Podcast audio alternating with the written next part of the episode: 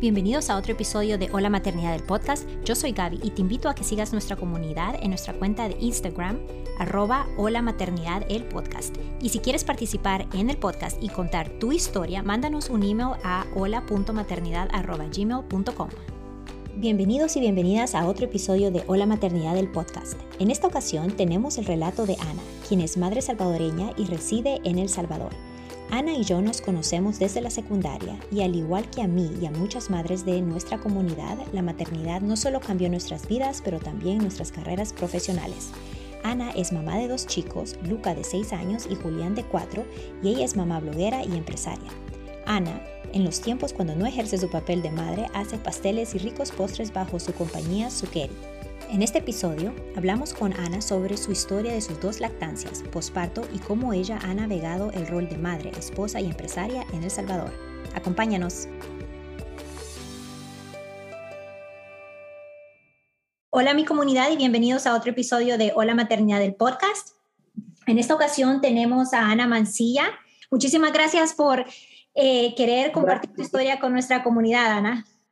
No, gracias a ti, por fin se nos dio. Ya era algo que veníamos hablando de, de platicar y sentarnos a hacer algo y por fin, por fin se nos dio el chance. Sí, sí, gracias. Así que bueno, te dejo el micrófono. Eh, si, si, nos quieres contar, empecemos con cómo empezaste tu primera maternidad eh, con Lucas hace seis años. Hace seis años, cualquiera lo dice y dice, hace un montón. Realmente, mira, eh, yo tenía como creo que un año, un año de casada, en eso quedó embarazada del primero, pero justo estaba atravesando por momentos súper difíciles, mi mamá acababa de fallecer, me acaba de cambiar de un trabajo de casi cinco años, estaba pasando, atravesando por, por momentos bastante difíciles en mi vida y bueno, tuve una pérdida. Eh, pero yo siempre desde chiquita había querido ser mamá, realmente era una de mis, de mis metas y de hecho no sé si, si hay mamás allá afuera que, que desde chiquitas en mi trauma era no poder llegar a hacerlo. ¿Sabes? Como siempre uno juega desde chiquitas con Barbies y muñecas y, y, y toda mi vida yo me, me, imaginaba siendo mamá. Y claro, me viene esta primera oportunidad que vino de sorpresa. Eh, pero bueno, lastimosamente tuve la pérdida, tenía alrededor de nueve, diez semanas por ahí. Eh, y me entró que ya quiero, ya quiero otro, quiero otro, quiero otro. Y bueno, gracias a Dios, como a los tres meses volví a quedar embarazada de Lucas. Eh, fue, un fue un embarazo eh, sorpresa porque no quisimos saber del sexo hasta que naciera. Eh, entonces pasamos todo el embarazo en ese adivinando a ver qué podría ser.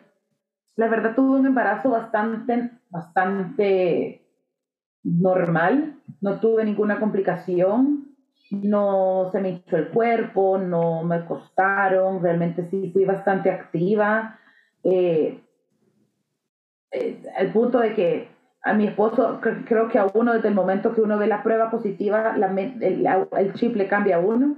A los hombres, o al menos al mío, le costó un poquito cambiar ese chip, o al menos asimilar que íbamos a ser papás. Eh, creo que hasta que ellos no lo ven o no lo chinean, no, no, como que no entran en cuenta que, que, que ya, esto es real. ¿No eh, tuvieron conversaciones, Ana, antes de, sobre la, la, paternidad, maternidad que... Sí, sabes, o sea, sí teníamos los dos, siempre hemos querido, habíamos querido ser papás, había, siempre queríamos una familia grande, pero creo que hasta que no te entra, y sí, yo le decía, por ejemplo, al ver ejemplos, mis ejemplos más cercanos eran mis hermanas, eh, el tema de yo quiero que ayudes, yo quiero que te involucres, yo quiero que esto sea algo de dos.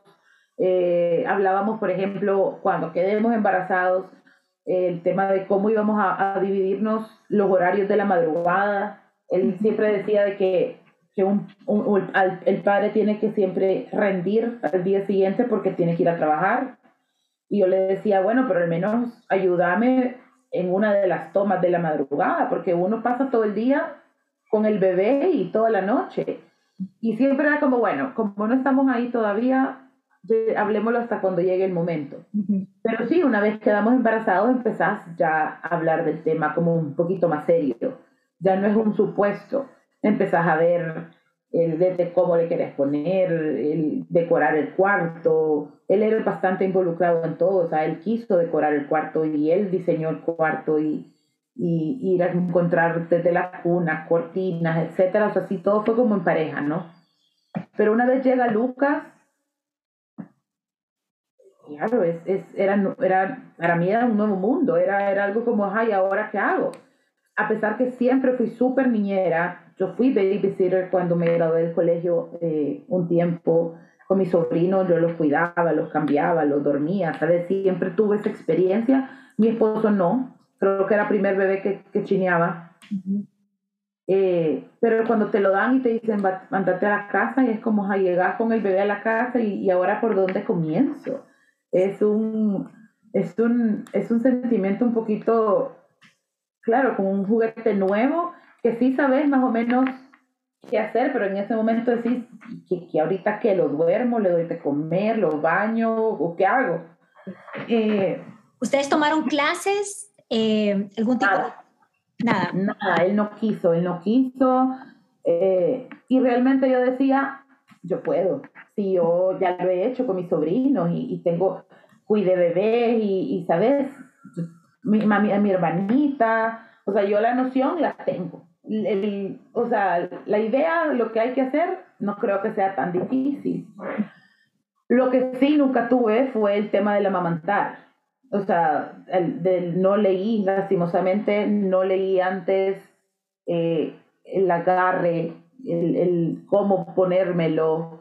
Claro, en el hospital te explica la enfermera 10 minutos y te dice buena suerte. O sea, no, no es que te dan una, o, o te dan una guía o que alguien llegue a tu casa y te explique, no tuve enfermera, quisimos no tener enfermera. Eh, entonces, claro, mi mamá acababa de fallecer y la ayuda o, al menos el apoyo que, que, uno tiene siempre de la madre, no lo tenía. Eh, mis hermanas, pues sí, trataban de darme el tipo, lo que ellas habían hecho, pero una no había logrado dar pecho y la otra sí, pero cada cuerpo siento yo que es distinto o sea, la teoría de ponértelo de esta forma, pero al final creo que cada cuerpo es distinto y, y, y, nunca se me dijo que mi estrés le iba a afectar al bebé. Entonces me encontré los primeros tres días con un estrés de que para mí era algo nuevo, yo sola, sin el apoyo de mi mami, desvelada. Eh, eh, los primeros tres días se levantan cada hora o cada, no sé, no has dormido, estás cansada, no te has podido bañar, te sentís sucia. Ana, ¿y, lo, tú lo tuviste natural, eh, vaginal, natural?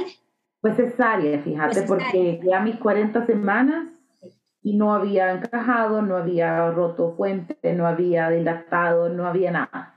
Entonces el doctor me dijo, mira, yo te puedo poner en trabajo de parto y probar, pero con mi experiencia va a terminar en cesárea, así que si quieres de un solo démosle a la cesárea. Y creo que por mi, por mi ansiedad de saber qué era, porque no sabíamos qué era, le dije, sí, hagámoslo cesárea, pero yo ya quiero saber qué es. Hoy sí me arrepiento porque creo que pude haber tratado de haberlo tenido natural. Creo que es una experiencia súper, o sea, increíble eh, y es diferente en la recuperación, porque esa era otra. Yo estaba desvelada, cansada, sin mi mamá, con todo que te dolía, eh, y yo siempre dije, quiero que mi hijo duerma en su cuarto desde el primer día. No quiero tener ese Moisés ni esa cunita a la par de mi cama. Entonces, claro, cada hora era levantarte de tu cama con esa herida. Mi cama es súper alta. Casi que como que era gusano, me enrollaba en la cama para bajarme. Eh, y sí, es, todo bien abrumador los primeros días porque para ti todo es nuevo y no sabes qué hacer. Entonces, claro, el agarre me costó, me costó que agarrar el pecho, me lloraba el niño, yo lloraba de la frustración, me lo ponía de un lado, me lo ponía de otro. Ahí empecé a leer, claro, pero en esa ansiedad de ponérmelo rápido, empezás a leer, pero creo que no te entra esa información y empiezas a ver fotos en el internet de, de ciertas posturas, pero el niño está llorando y tú estás estresada hasta que un día dije, yo creo que yo voy a tirar la toalla, ¿sabes? Eh, llegó mi hermana, mi hermana es toda como pacífica, le encanta hacer yoga y así, me puso musiquita, me, empezó a relajar y me dijo, vaya, primero relájate tú, porque si tú no estás relajada, el niño lo siente tu estrés y tampoco va a lograr. Y poco a poco fuimos haciendo diferentes posturas hasta que logró, ¿sabes? Y una vez agarró, fue increíble. Increíble, porque, porque sí, ya, ya lograbas, el niño se, se llenaba, se satisfacía, ya dormía, empezó a dormir más tiempo, ¿sabes? Empezás a hacerle como un horario. Yo sí fui de, ok, a demanda, pero entre demanda y, y, estableciendo un poquito horarios, porque yo también quería dormir y quería estar tranquila. Es más como un eh, ritmo, establecer un ritmo de se levanta, a dormir, a comer, y así vas. Pero era full pecho, ¿sabes? Eh, ahora entiendo que a demanda es a la hora que le dé la gana comer, comía, no, yo sí le empecé a establecer como tiempos eh, y sí empezamos a agarrarle como la onda.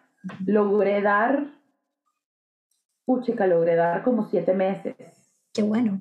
Y no di más, porque obviamente acá en ese entonces... Eh, el tiempo de maternidad eran solo tres meses. A los tres meses te tocaba regresar al trabajo y en el trabajo yo me, eh, me extraía eh, y lo que lograba extraerme durante el día se lo daba al día siguiente.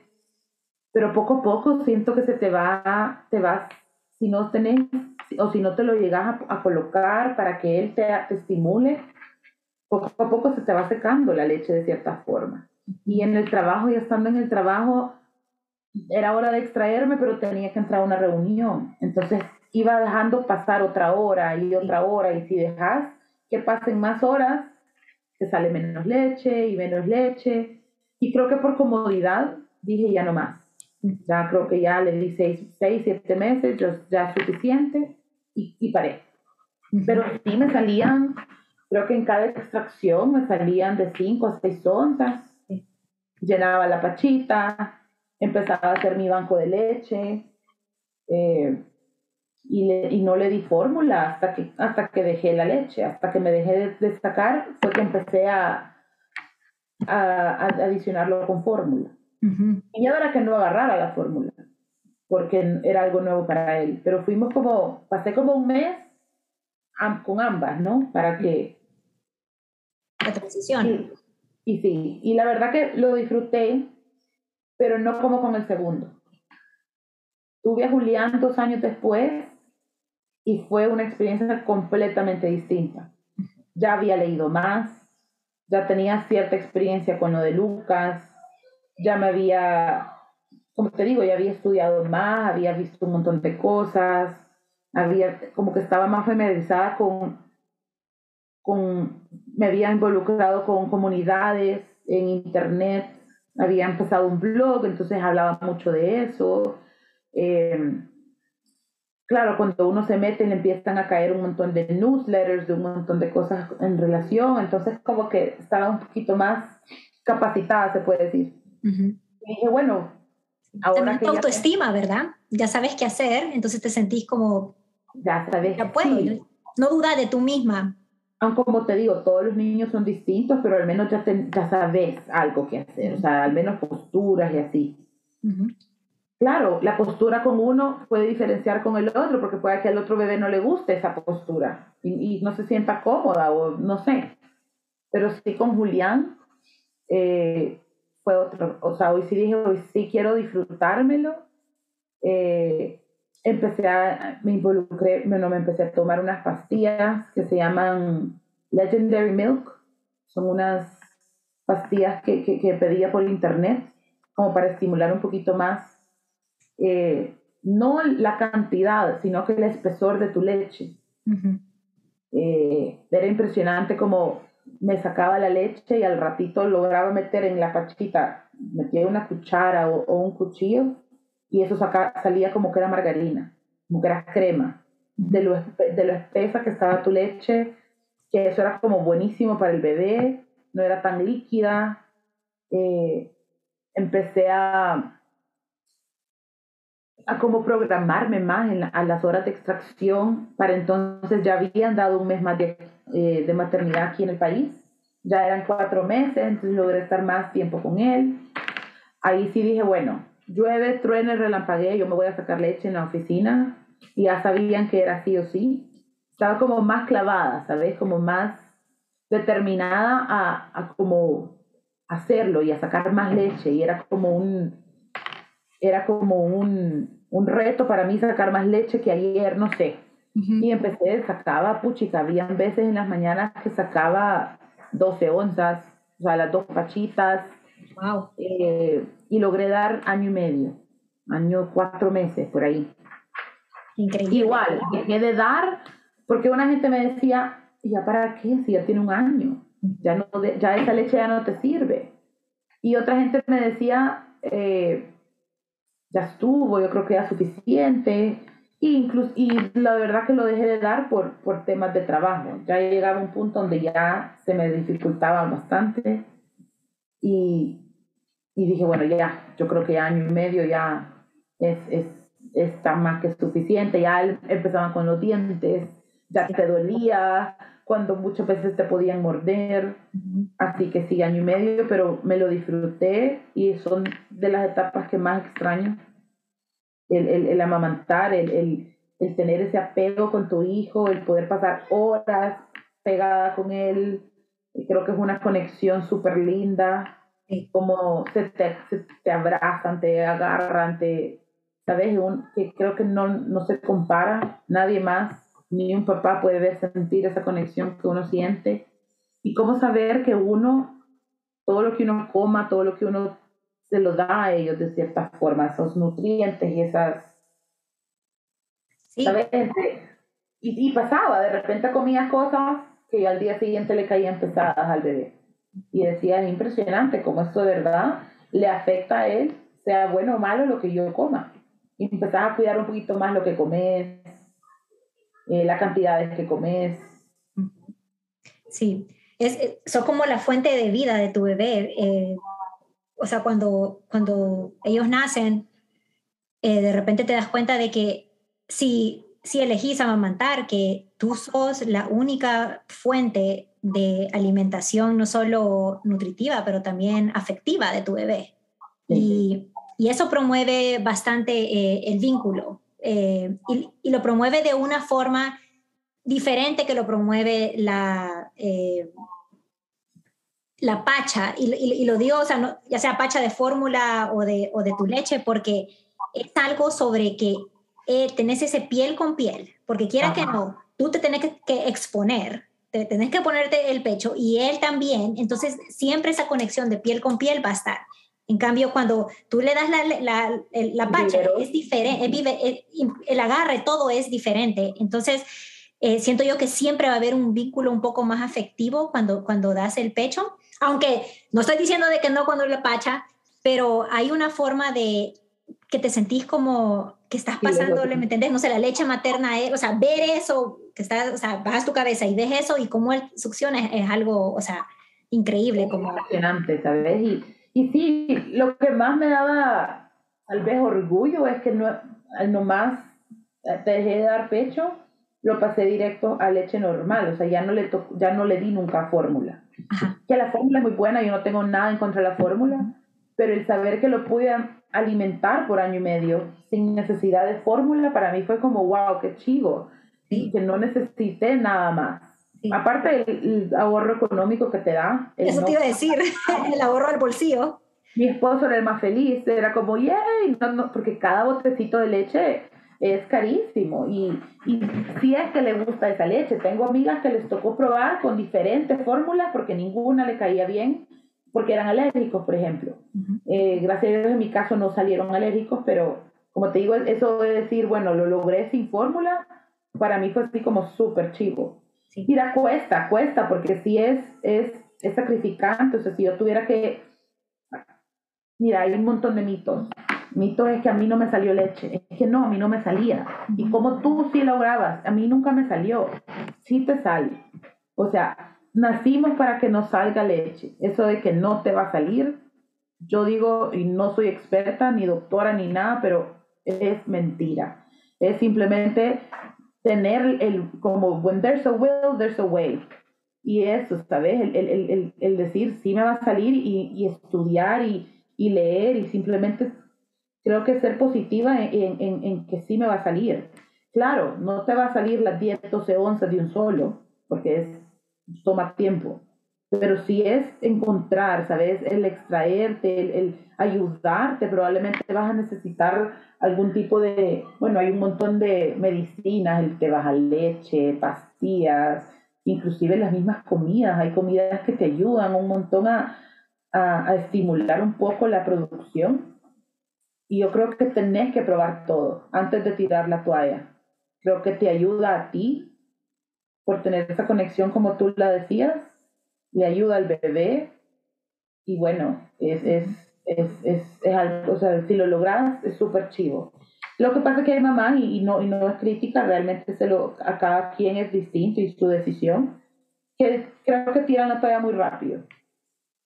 Pero yo creo que eso, eso también viene de, de la desinformación y, y, de no prepararse mucho y, y, qué tan abrumada estás en ese momento justo después del, del posparto. El posparto inmediato es lo más difícil que vas a pasar, es la transición. Pero día a día creo yo que sí. son los más difíciles. Sí, y, y si tú no, no, no estás muy preparada y si no tienes ese deseo, así como lo que tú decís que tú sabías desde chiquita que querías ser mamá, tú sabías que querías amamantar y estabas decidida a hacerlo. Eh, hay otras que no pasamos por eso tan así, entonces si se nos complica algo y no estamos informadas y no tenemos ese apoyo, entonces es, es más fácil decir, traté, pero hasta aquí llegó porque no puedo más. Y esa sensación del poder querer y no poder dar pecho eh, y dejar lo que es a cuestión de suerte y que no depende de uno, eh, aunque tengamos muchas ganas de hacerlo, no tener la capacidad de tomar esa decisión lleva a muchas madres a, no prepararnos para la lactancia, eh, yo incluida, yo era una de esas madres que me quedé sentada todo el embarazo y lo dejé todo al lado pensando que era natural y lo único que tenías que hacer era ponértelo en el pecho y todo iba a estar bien para, para que me caiga un balde de abuelada encima y saber que no, no es así, es algo natural, sí, pero no es algo intuitivo, intuitivo porque, por lo menos en mi caso, yo no lo había visto hacer antes. Eh, y, y, la verdad que, que después del embarazo y del parto, la lactancia, así es la primera ventana al, al mundo llamado la maternidad, eh, es, es, tu posparto inicial y cómo nos va a todas durante esa etapa, que dijimos ya que son estos primeros 10 días que son muy difíciles, eh, define bastante cómo nos va a ir después. Entonces hay que prepararnos si la lactancia es algo que queremos eh, lograr. Eh, tenemos que prepararnos, tenemos que leer, tenemos que informarnos, asesorarnos. Y aunque nadie nos puede asegurar el éxito, si no tenemos la preparación y ese fundamento, eh, todo puede ser más complicado. Y, que yo no quise amamantar. Para mí el amamantar, yo lo miraba, creo que sí, es un tabú. Ver a la gente que lo hace en público, creo que hoy en día está más aceptado. Pero cuando yo era chiquita era así como, no era nada, al menos aquí en este país, no era muy aceptado ver que alguien se destapaba y daba pecho frente a ti. No, se, se ponían las mantas encima. Sí, es que, porque de repente ibas a ciertos pueblos y no se ponían nada. Y yo, para mí era así como, eso no quiero yo. O sea, yo moría por ser mamá, pero el tema de amamantar para mí no me hacía atractivo. No sé si por el mismo tabú que a uno le crean desde chiquito, que eso es como... le das la pacha a tu muñeca, ¿verdad? Sí, ajá, y desde chiquito es la pacha, ¿sabes? Nunca es ponerte la, al muñequito aquí. Sí. Eh, pero hasta que no logras tener esta, o, la, o el primer acercamiento, decir, wow, esto es impresionante que de mí pueda yo producir toda esta leche para el bebé. Ahí fue donde lo empecé a querer, pero te digo, yo decía, yo no creo que yo le logre amamantar mucho, o sea, voy a tratar porque tengo que hacerlo y probar. Uh -huh.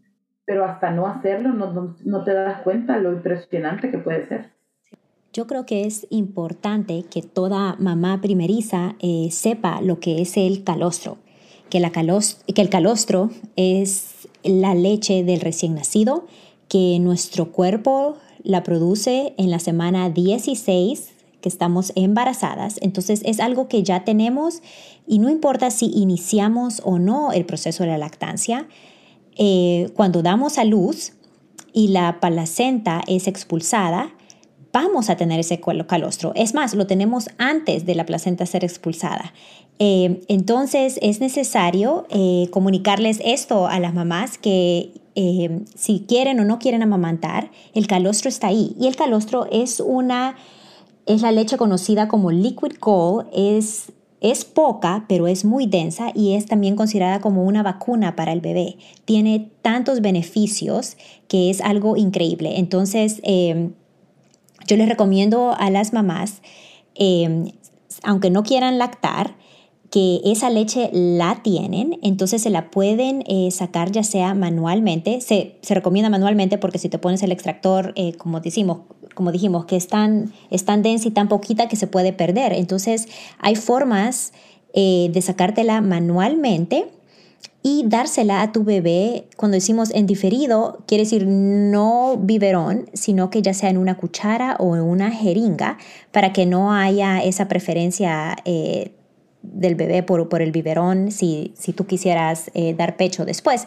Pero es, es, es importante, es, esto es un dato muy importante que toda mamá debe saber. Pero si no sabes y si no te lo he dicho a alguien, no, no lo vas a hacer, porque así como tú dijiste en, en el hospital, como que no mucho te informaron o, o, te dijeron del valor del colostro, puede ser que te lo digan, pero estás en otro mundo. no te lo dicen, y eso lo supe por mis hermanas, pero si no tienes hermanas o algún familiar que haya tenido hijos antes, no sabes. Eh, y no, o sea, creo que también todo depende cómo también te, te van tu pediatra o tu, o tu ginecólogo que te, que te mande a estas charlas, eh, solo para, para que conozcas, que te encaje esta información, ¿sabes? Eh, yo no sé en Estados Unidos cómo es a la hora de elegir un, un, pediatra, yo lo elegí un mes antes y solo fue como, ok, nos vemos tal día, avíseme, pero nunca me preparó, nunca me dijo, eh, mire, vaya preparándose con esto, con esto, o sea, antes, ah, sino que era como el día que nació, me dio literal un papel con un listado y, buena suerte, ¿verdad? Era como, entonces sí falta esa, esa información más llegando a tu casa, porque llegando a tu casa y, ay, ¿hoy qué hago? es que se lo dejan bastante a la, a la, mamá de que ella tome las decisiones, pero ¿cómo vas a tomar una decisión si no sabes qué información buscar, qué información saber? Eh, yo sentí, justo ayer estaba hablando con una mamá que tuve también una entrevista que, que las dos nos sentimos como, o sea, mi ginecóloga y mi pediatra me fallaron y me fallaron porque no me prepararon y me fallé yo misma porque yo no sabía que tenía que preguntar. Como mamá primeriza, yo pensé que, que mi ginecóloga me iba a dar un millón de información que alguien me iba a llegar y me decir, vaya, hay que empezar la lactancia, póngase el bebé. Nadie te lo dice. Si tú no preguntas y tú no decís y tú no expresas cómo querés amamantar a tu bebé, perdón, alimentar a tu bebé, nadie va a llegar y te va a decir, póngaselo. Sí, o sea, nadie va a tomar esa decisión.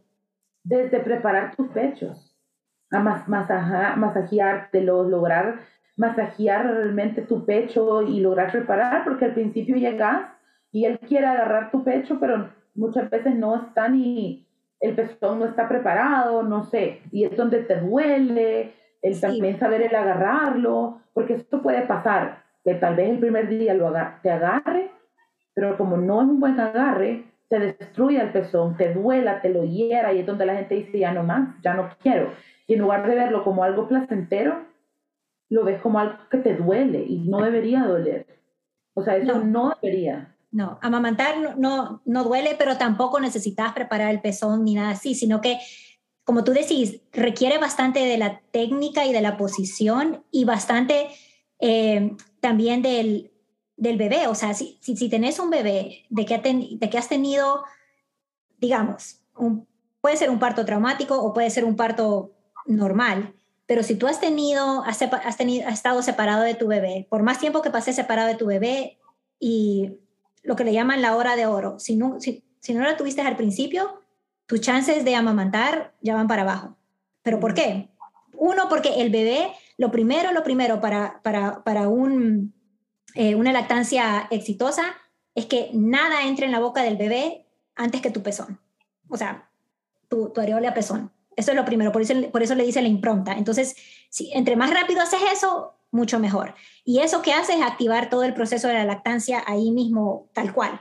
Entonces, cuando, cuando tú dijiste como que, ay, a, mí nunca me bajó la leche, a mí nunca me vino la leche, yo tuve poca leche, Entonces le preguntas a la mamá, ¿cuántas veces te los pusiste al pecho? ¿Cuántas veces trataste? ¿Cuántas veces te estimulaste? Ya sea con el bebé o con un extractor o, o, o, manualmente, porque todo eso eh, juega un, un, papel clave en, en la lactancia. Eh, es natural que ahí la tenés, pero tiene que haber un proceso de activación para hacerlo.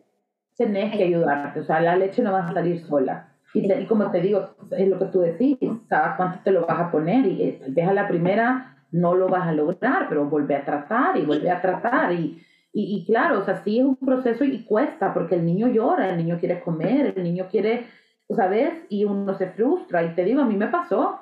Yo al tercer, cuarto día dije, esto no va, no va a nos pasa, sí. No va a funcionar, pero ok, no me di por vencida y dije, ok, bueno, vamos. Y pedir ayuda, creo que eso es lo más importante. El no, el, el saber que it's okay to ask for help, o sea, poder pedir ayuda no vas a ser ni, ni peor mamá. O sea, ¿sabes? No puedo, no sé hacerlo, ayuden. O sea, ¿qué tengo que hacer? Lastimosamente en los países donde uno vivimos es, es un poquito, y, y, me atrevo a decir, tal vez no todos, pero, pero no te gusta hablar con tus amigas de eso, no te gusta hablar con tus familiares, como un tabú de cierta forma y, y no estoy siendo buena mamá o, o, no puedo traer a cualquiera que me ayude por, pena a que me vean, a exponerme frente a, no sé, ¿sabes? Pero sí el, el, el saber que puedes pedir ayuda y, y, y, que está bien, porque es algo que no, nunca lo hemos hecho. No, no es algo que, que lo vamos a aprender de un día para otro. Sí, creo que eso es. Y, y, y, me gusta lo que, lo que decís, porque fíjate que yo tenía una, una idea diferente en El Salvador, que yo pensaba que El Salvador, por ser un país latino, latinoamericano, eh, todos iban a amamantar, todas las mamás, que era, era parte de la cultura. O sea, yo me acuerdo haber visto a mi mamá amamantar. Eh, yo me acuerdo ver a otras madres amamantar en privado, sí, no, no, no en la calle ni nada así, pero cuando, cuando yo decidí, cuando tuve mi primer hijo, para mí it was a no-brainer que eso iba a ser porque ya lo había visto. Claro. Eh, entonces, cuando llegué a El Salvador de tres meses con Tully y fuimos a Jimboree, y yo dije, bueno, de seguro que otra, o sea, y justo la clase es a las 12, yo me quedé, ¿y por qué es a las 12? O sea, a las 12 tengo que dar de comer, pero bueno, dije, bueno, de seguro hay otra mamá ahí que, que va a estar en, en, la misma situación que yo, entonces le voy a preguntar qué, qué va a hacer. Nadie se sacó la chicha ahí, to, todas sacaron el polvo y la pacha y la fórmula y me quedé como, para mí ese fue un gran shock porque me puse a pensar, ¿y, y pecho acá? Y de repente hablando, hablando, hablando con gente, me enteré de que la mayoría ya no la inician. O se ve mal visto, ¿sabes? Sacarte, sacarte el pecho y darle de comer cuando es algo natural, tenés que alimentar a tu hijo. Y te digo, yo sí pensaba eso al principio con Lucas. Ajá. Y creo que por eso me costaba un poco y, y eh, al principio porque yo decía, yo no quiero que nadie me vea. -huh. Ahora que me toca darle de comer, yo me voy a encerrar al cuarto y si viene visita, yo no quiero ver a nadie. Sí. A la hora de darle de comer y que me tocaba hacerlo en público, yo me ponía mil mantas encima para que nadie me viera. Ajá. Poco a poco con Lucas, con Julián, fui perdiendo esa pena. Era como, tengo sí. que hacerlo y, y, ni modo, o sea, esto es parte de, y, y, no es mal, o sea, no es mal, no debería de ser mal visto porque estoy alimentando a mi hijo. Y te digo, salir de, esa, de, esa, de ese pensamiento cuesta y salir de ese tabú de que está mal visto, que hay que taparse, cuesta. Y, y, obviamente sigo un montón de movimientos donde apoyan a, al breastfeeding, a, a, que es normal, a que no deberías de, de, tener que irte a meter a un baño y encerrarte. Sí, no, no. Y yo te iba a preguntar, ¿en tu trabajo te, te dieron esa, esa, esa comodidad de, de, de extraerte? O sea, ¿tenías oficina que era, que era tuya propia, que podías cerrar la puerta y hacerlo? ¿O había un cuarto de lactancia? Gracias a Dios, en mi caso yo tenía oficina propia donde okay. yo podía encerrarme, apagar luces y todo y, y hacerlo. Eh, pero sí, aquí en el país, parte de, de, de, de, la, de lo que las oficinas deberían de contar es con un lactario. Sí. Eh, donde tú vas y, y, y puedes extraerte, tenés una hora al día, te dan una hora para poderte extraer, pero una hora al día, Gaby, cuando tú tenés que extraerte cada hora, dos horas. Sí, sí. Entonces, hay gente que no, por eso es que no continúan, creo yo, con este proceso, porque solo te dan una hora al día o en tu hora de almuerzo, pero no podés como simplemente decir, me toca irme cuando estás ya trabajando. Yo, gracias a Dios, sí lo lograba hacer, aunque sea 10 minutos, me encerraba rapidito a sacarme. Es que aparte, si yo no me sacaba, me empapaba. O sea, ya era algo que yo, ya era más, no podía. Eh, pero sí, hay oficinas que te, la mayoría debería de contar con un lactario eh, y para poder guardar tu leche. Bueno, y depende del trabajo que haces, ¿verdad? Porque si es trabajo de oficina, tal vez es, un poco más fácil, pero si es de, otro trabajo tipo de ventas y aquí y allá, eh, ya es... Sí, es complicado, porque si te toca andar en la calle, ¿a dónde guardo la leche? ¿Dónde, dónde la, sabes? Porque en la, en la hielerita. ¿cuánto tiempo me dura? Ese es otro, ¿verdad? ¿Cuánto tiempo dura? Hay gente que piensa que dura una hora, que, y es como un poquito investigar, eh, un poquito ver cuánto te dura la leche, si te dura un día, hay que refrigerarla, etcétera. Otra me tocó irme de viaje en los dos embarazos. ¿Y qué voy a hacer si me voy a ir de viaje? Mi hijo tenía tres meses. Sí. Yo investigué y la verdad que la aerolínea te permite cargar en la mano eh, una cierta cantidad de leche congelada. Y yo me fui de viaje y seguí, seguí extrayéndome. Y ya venía yo con mi maletita con todas las bolsitas de leche congelada. Pero no es, o sea, para que la Y cuando yo lo empecé a hacer, la gente decía, se puede. ¿Cuánta gente, ¿Cuántas veces me fui de viaje y me tocó botar la leche porque no sabía? Y es un poquito eso, ¿sabes? Como investigar un poco. Porque más y más te dan esa, esa oportunidad y tienes esos derechos como mamá para, para poderlo hacer. Y hay más organizaciones que apoyan el tema de la lactancia.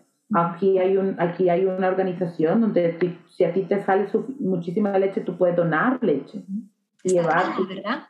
Ajá, Calma. Se llama Calma. Y tú puedes donar la leche porque hay un montón de mamás que por A o por B motivo no lo pueden hacer. Sí, y eso, eso que eh, expandamos un poquito de eso porque cuando un bebé nace y es cierto, si tenés, si hubo complicaciones en tu, en tu embarazo y hasta una, una cesárea, puede ser de que la leche se tarde algunos días en bajarte así, o sea, estás en transición, ¿verdad? O sea, el calostro siempre lo vas a tener, pero después cuando entra la leche, después está la leche de transición y después viene la leche madura. Se puede tardar de 5 hasta 10 días en bajarte así la leche. Pero, ¿qué te dicen eh, los pediatras? Bueno, va a tener que suplementar. Entonces, inmediatamente cuando te ponen la palabra suplementar, uno piensa en fórmula. Pero no. es que no te dicen vaya calma a buscar si le pueden donar leche. Te dicen póngale fórmula. Inmediatamente te empiezan a meter la fórmula. Y es cuando no deberían de hacerlo. Y deberían de, de, ser como tú guías, porque acá no, o al menos antes de conocerte a ti, yo no había escuchado la palabra dula y, y no creo que hayan muchas, eh, al menos para guiarte en ese posparto sí, están las enfermeras que te ayudan a cuidar al bebé y ellas te pueden más o menos decir cómo ponértelo y así, pero no te dan esa... esa no son formadas en lactancia. Y esa información que necesitas, ¿sabes? Como para sacar más leche. Yo porque mi empleada me decía, tome avena, tome leche de tal cosa, tome, para que le baje más. Claro, las creencias que, que, que son eh, productos que realmente pueda que no funcionen. Yo no sabía si era cierto o no, pero yo me tomaba todo lo que me, me decían. Eh, hay gente que te dice, he probado todo, he probado todo lo que me han dicho que tome y no me baja, simplemente no me baja. Y es eso, simplemente cuando, no, no, tener como la gana de... Cuando uno, uno ya llega negado a algo, creo que es más difícil que te pase. Sí. Esa negación. Por, por, eso prepararte antes y que eh, voy a decir algo que dijo una dula, eh, dijo la dula en, la entrevista a Maybelline, que dijo que eh, el poder de informarte es para tú tomar tus decisiones, no que alguien tome las decisiones por ti, ya sea el destino o lo que sea. Entonces, si, si tú ya dijiste como que no, no se puede porque nunca me bajó la leche, entonces tú dejaste que el destino lo hiciera porque o no te informaste o no te rebujaste y, o simplemente es como que la viste dura y y la Pachi y la fórmula. Más fácil que... Y, y, otra vez, no estamos criticando eso de que darle fórmula a tu hijo no está bien, pero es saber que toda mamá tiene la opción de hacerlo, eh, de informarse si de verdad es algo que, que, de verdad quieren hacer y que sí es un proceso natural, pero no es instintivo y sí necesita un poco de preparación si nunca has visto eso antes, si, si no has visto a alguien amamantar, si no has comunicado con otras personas, si no has bueno, no he estudiado, pero si no, si no lo has leído y no te has familiarizado cómo hacerlo y cómo funciona la lactancia, vas a creer y caer en todos estos mitos que te van a llevar a decir como, no, esto no es para mí y... No es para mí. Y, y, y este es otro, también conocer tu cuerpo, porque hay personas que su pecho también es eh, invertido, creo que le dicen. Sí, pezones invertidos, sí. Eh, cuesta y saber cómo lo vas a abordar, qué cosas vas a necesitar, porque no es que no vayas a poder amamantar. No, no. Simplemente va a ser un proceso distinto. Sí, sí. Y saber qué recursos hay, ¿verdad? Así como tú dijiste, eh, si necesitas ayuda con la lactancia, ¿a quién puedes recurrir? Además de tal vez a, a una amiga o, o alguien que ya pasó por esto eh, ahora hay organizaciones en El Salvador, o sea, Calma lleva creo que más de 40 años en El Salvador y yo nunca había escuchado de eso, eh, pero hay otras organizaciones también que ahora y, y con este plan de que, de que, ¿cómo se llama?, crecer con cariño que están sacando, eh, se está normalizando un poquito o, o, haciendo más popular la lactancia y el trabajo de las dulas y por qué es importante eh, prepararte y, y, sobre todo hablar del, del postparto, normalizar el posparto que pasamos todas las mamás y todos los papás también, así como estabas hablando que, que tu esposo Eduardo también pasó por, por un tiempo de, de aprendizaje, de, de, de, que hay que aprender cómo, eh, ¿cómo se dice? Cuidar al recién nacido. Es lo, lo, que ellos decían, es como, como yo no puedo dar pecho, sí. entonces me, me duermo, o sea, yo duermo toda la noche porque yo a mí no me sale la leche. Y es también ver un poquito, ok, eso es cierto, pero ¿de qué forma pueden apoyar? ¿Qué otra forma? ¿De forma pueden, hay miles de formas que pueden apoyarte a ti como esposa, como mamá, a pesar que tú sos la única que saca la leche. Hay mamás que dicen, bueno, yo me la extraigo para que en la pacha de la noche él se la dé. Uh -huh. Eso también, si te funciona, es bueno, o sea, está bien. Uh -huh. eh, sino ver de qué otra forma poder tener ese apoyo, ¿verdad? Que el bebé viene y es de, es de los dos, es un trabajo de ambos. Claro. Y creo que el sentirte apoyada te ayuda también a ti a estar bien. Sí. A no sentirte correcto. que toda la carga va para ti. Sí. Porque al final el bebé es de dos. Y no puede ser que toda la carga caiga sobre uno. No. Mira, eh, eso que tú acabas de decir eh, me, acuerda de, de mi situación porque yo también, mi primero y mi segundo fue cesárea. Y y yo dije, bueno, es cesárea, yo de la cama no me estoy levantando. Eh, yo soy bien, como te bien naca y a mí me dolía hasta la punta de la uña y yo no me podía salir. O sea, yo te aplaudo de que vos salías al cuarto del bebé a sacarlo con la cesárea porque a mí nadie me movía de esa cama. Entonces, ¿cómo me ayudó mi esposo? Él estaba encargado de eso. Él estaba encargado de que si el bebé se levantaba, él se levantaba, él iba a traer a la cuna, le cambiaba el diaper, me lo daba a mí para amamantar, yo lo amamantaba y después le sacaba el aire, vaya, vaya a ponerlo en la cuna, vaya, y así estábamos. Pero es un claro. apoyo, creo que es un equipo. Sí, los claro, que estábamos los dos exhaustos, sí, pero ni modo. O sea, él no tocaba. No va a ser todo el tiempo. No, no va a ser todo el tiempo. Uno recupera un par de días que uno se sienta un poco mejor para poderse levantar, pero sentir creo que ese apoyo también es bastante necesario, o al menos en mi caso, para mantener la sanidad mental, de, de porque no solo era, la, era mantener al niño, alimentarlo, bañarlo, dar, lavarle la ropa, las pachas que hay que lavar. Bueno, en este caso no era pachas, pero todos los implementos del, del extracción que estar lavando también. Uh -huh. eh, a uno, había veces uno le daban las dos de la tarde y uno no se había bañado porque tenía que hacer mil cosas. Yo no tenía empleada ni ayuda en la casa, entonces a cocinar, a limpiar, o sea, es todo. Y eso sin dormir. Entonces sí es como bastante abrumador, no es fácil. No. O sea, no es fácil como lo ven en las películas, que es como, o sea, sí es difícil y los primeros meses y hay que tener este, esta comunicación con la pareja de esto es un trabajo en equipo y probablemente no me puedes ayudar con el niño, pero tal vez sí con cosas de la casa o con, bueno, llevártelo, a, a cambiarme el pan, pero, ¿sabes? Sí. Para sentir que uno tiene ese apoyo. Uh -huh. Y, y, eso es lo que tú has dicho, eh, siento que es bien importante hablarlo antes, por eso, por eso te hice esa pregunta, que si, que si lo habías hablado antes con él, pero es bien difícil hablarlo antes cuando no, no sabes qué esperar. A ver, y sí. te digo, lo medio hablamos por la experiencia de mis hermanas, uh -huh. pero nada que ver. A no en detalle, así, ajá. Por eso hay planes postparto, o sea, un plan postparto que te hace la mil y un preguntas, así como que, ¿quién va a cuidar del bebé en la noche? ¿Quién va a cuidar del bebé en, la, en, en el día? Eh, ¿Cuánto tiempo tenés tú en casa? Y, o sea, ¿quién le va a dar, de, o sea, ¿quién, quién se va a encargar de la comida? ¿Quién se va a encargar de los quehaceres del hogar? Eh, dependiendo cómo le vas a dar la, la, alimentación a tu hijo, o sea, si es amamantar, entonces obviamente te cae a ti esa responsabilidad, pero también hay otras responsabilidades eh, en el hogar. Si tenés un, hijo, otro hijo, o sea, si es tu segundo embarazo, eh, ¿quién te va a ayudar con los cuidados de él? Eh, y creo que prepararte, no estamos acostumbrados a hacerlo. Prepararnos a, ese, a, ese, a ese punto de, de, de qué va a pasar posparto. Uno se prepara para la llegada del bebé con el cuarto y todo, pero y, to, y después, que creo que es lo más importante, ¿qué pasa después? Y creo que llegar a ese nivel de detalle, como tú decís, es súper importante y no lo hacemos. Bueno, yo no lo hice, nunca se me pasó por la mente de hacerlo. Todo el mundo dice, bueno, vamos a ir viendo a ver qué pasa.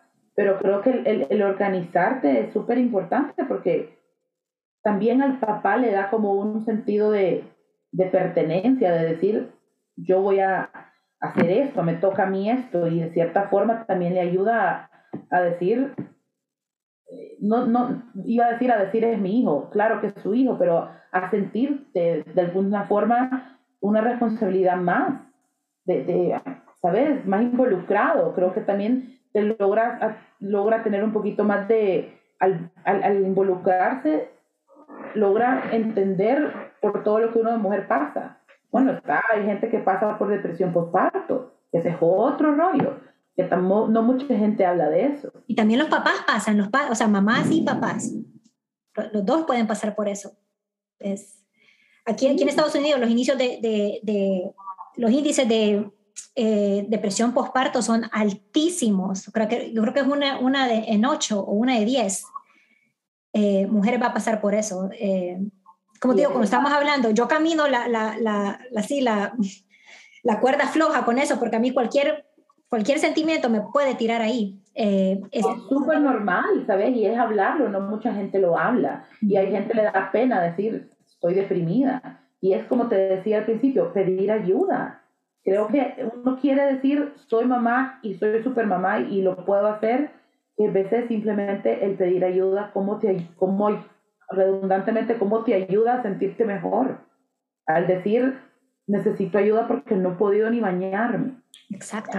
ejemplo, en mi caso era, son las 2 de la tarde y no, no, me he ni bañado y, quería simplemente bañarme o dormir media hora y, y necesito ayuda. Y, por pena o por decir yo puedo, no lo, no lo hacía. Sí. Y también, eh, no solo depresión, pero también por veces ansiedad. Esa ansiedad constante de que, sobre todo si estás amamantando, ¿cómo sé que mi niño está comiendo bien?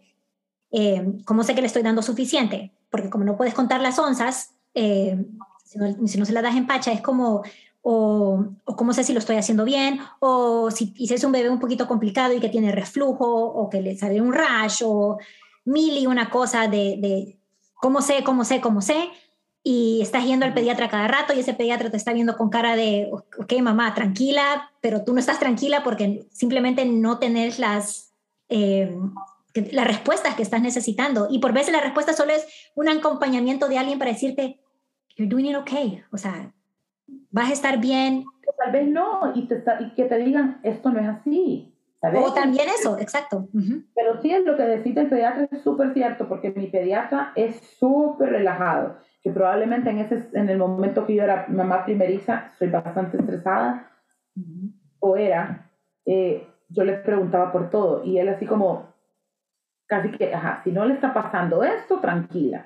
Pues usted, y él es como me calmaba, de cierta forma me ayudaba a calmarme, pero por otro lado yo decía, yo necesito que me conteste, o yo necesito saber esto, yo, o sea, no sé, dejó de, vomitó, ¿por qué vomitó? Y, y simplemente tal vez los pediatras, y aquí donde entran las dulas, que ayudarte también un poco a calmarte a ti como mamá, eh, que tal vez el pediatra no tiene ni el tiempo o simplemente no es lo que le gusta hacer o no sé.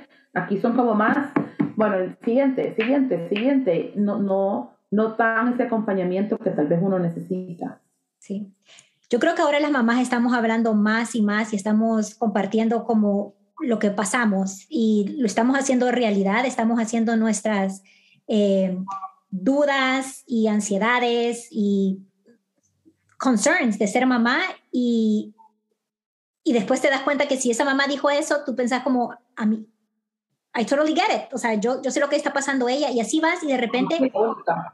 Sí, sabes que al final todo esto es normal porque un recién nacido, o sea, es la etapa más linda, más emocional, también más ansiosa porque estos niños están creciendo de una manera increíble y dependen 100% de los padres, eh, de uno. Sí, y los primeros tres meses son así, son completamente dedicados a, al, recién nacido. Y el sistema eh, de salud, una vez que, que, la mamá da a luz, es como el, el, el, enfoque va completamente al bebé y la mamá queda ahí tirada en el aire con sus emociones y con todo esto que me pasó. Entonces, las dulas eh, o no solo, no, solo dulas, pero también están como todos estos eh, grupos de apoyo eh, o, o, comunitarios de que si necesitas, si necesitas que estás pasando por algo, necesitas validar tus sentimientos y ayudar y, un apoyo que te haga sentir algo, o sea, como que, que, has hecho algo bueno, porque, o sea, por veces necesitamos eso, como que validar todos los días cada, cada paso que das ya se está viendo más, más populares esos, tipos, de, esos tipos de ayuda, que antes no sabías, que, que, no es un pediatra, que no es una ginecóloga, no, es, es, como un apoyo, es un acompañamiento eh, que te ayuda. Y es mamá pasando por lo mismo, ¿sabes? de repente, qué chivo, probablemente están hablando de, que, no sé, algún rayo o algo. Yo, yo, tenía muchos en Facebook, pero eran gringos. Me metía mucho grupo de gringos y obviamente pues, preguntaban por alguna picadura o por algo así, que probablemente aquí no hay ese tipo de animales, pero había un montón de dudas o, concerns que yo decía, bueno, o ya pasé por eso, o cuando yo venía y me pasaba a mí, ya sabía qué hacer o cómo abordar o, o tips que otras daban. Y realmente es chivo porque decís, no sos la única. No sos la única pasando por esto. Y como tú decís, se olvidan de la mamá y al final uno es el que, creo yo, que más no sufre, pero más pasa por momentos difíciles por el tema del posparto, por el tema del desvelo, del cansancio, del, de todo esto nuevo para uno y saber que tiene esa responsabilidad que por más cansado que uno esté, uno no puede parar porque hay alguien dependiendo de uno. Sí, siempre, es como, y, y, lo dicen un montón de, de blogs, como si, si, si, la mamá está bien, el bebé va a estar bien. Y, o sea, es, es de dos y hasta de tres, porque también el papá, la mamá y o sea, el bebé, todo eso tiene que haber una asimetría, una dinámica que, que vaya caminando hacia adelante y, positivamente. Sí, van a haber altos y bajos, pero eh, saber de que van caminando juntos, de, de la, o sea, agarrados juntos de, como, como familia es, es, bien importante, porque me imagino que tu, que tu pareja te va a mirar a ti y tú vas a mirar a tu pareja y los dos van a mirar al bebé.